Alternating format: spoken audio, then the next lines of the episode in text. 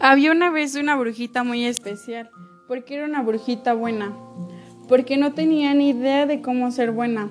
Desde pequeñita había aguantado las regañizas de las brujas que le decían que tenía que ser mala como todas, y había sufrido mucho porque no quería hacerlo.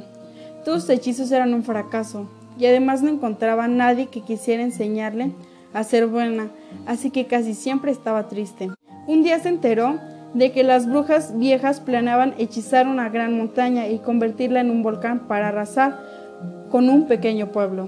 La brujita buena pensó en evitar aquella maldad, pero no sabía cómo y en cuanto se acercó al pueblo, tratando de avisar a la gente, todos se echaron a la calle y la ahuyentaron, tirándole piedras, al grito de largo de aquí, bruja.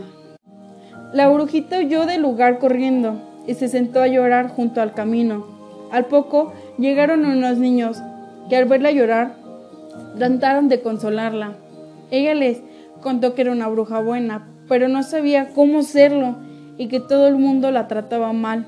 Entonces los niños le contaron que ser buena era muy fácil, que lo único que había de hacer era ayudar a los demás y hacer cosas por ellos.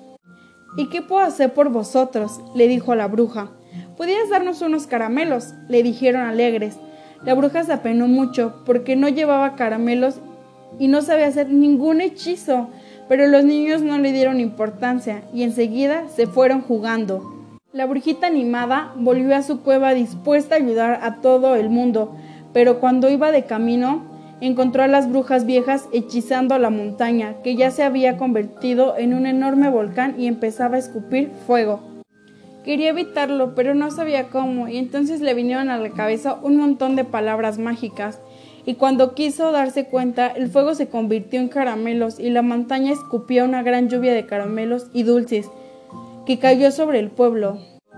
Así fue como la brujita aprendió a ser buena, deseando de verdad ayudar a los demás. Los niños se dieron cuenta de aquello. Había sido gracias a ella. Se lo contaron a todo el mundo. Y a partir de aquel día Nadie más en el pueblo la consideró una brujita mala. Se hizo amiga de todo el mundo, ayudando siempre a todos, y en recuerdo a su primer hechizo, desde entonces la llamaron la brujita de dulce. Fin.